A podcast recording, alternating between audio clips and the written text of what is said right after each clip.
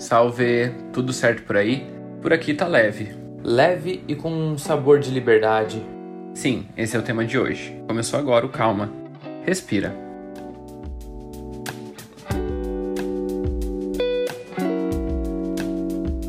Foi isso mesmo que você ouviu. Eu falei liberdade. Desde sempre eu tive muita insegurança com relação à minha aparência, meu jeito. E o objetivo aqui não é falar diretamente de beleza. Mas assim, muito do que eu vivi foi pautado no meio onde eu tava. Eu geralmente me fechava, eu vivia de um jeito meio quadrado, sabe como? Uma vez, eu acho que já faz uns dois anos.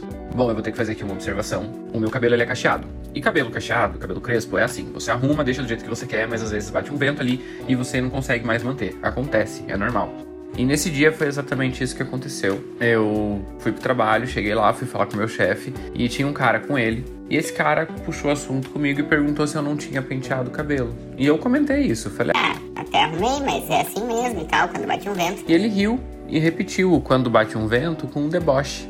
O meu chefe, óbvio que não entendeu a gravidade do que estava acontecendo ali. E eu, na hora, fiquei meio sem rumo. As pessoas falam: Ah, por que, que você não reagiu?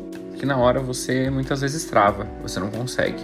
Aquilo me fez muito mal, principalmente pelo fato de que o cara era preto e só não tinha cabelo crespo porque ele raspava a cabeça.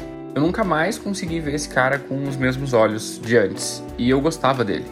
Foi a partir daí que eu entendi que foda Não importa, eu sou assim e eu vou ser do jeito que eu quiser.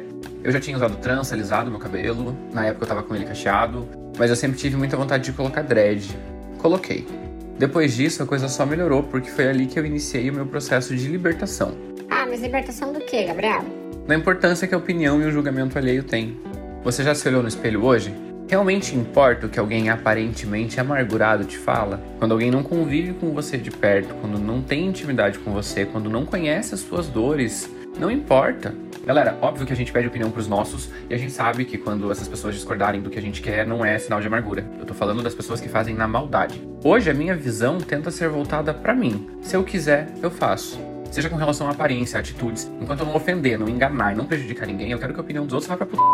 E eu resolvi falar disso aqui hoje porque nas duas últimas semanas eu me permiti fazer coisas que, com total e absoluta certeza, muita gente iria julgar como fútil, desnecessário.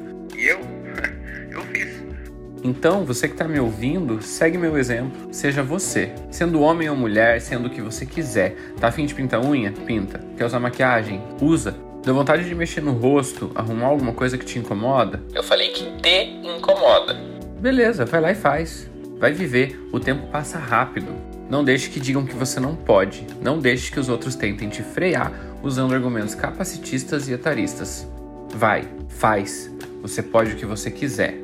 E é assim que eu termino a minha semana com a sensação indescritível de liberdade. Por hoje é isso, galera. Me segue nas redes sociais, escreve pra mim. Como sempre, o link tá na descrição do episódio. Não esquece de compartilhar com a tua família e com os teus amigos. Tenham um ótimo fim de semana. Fiquem bem, se cuidem e axé.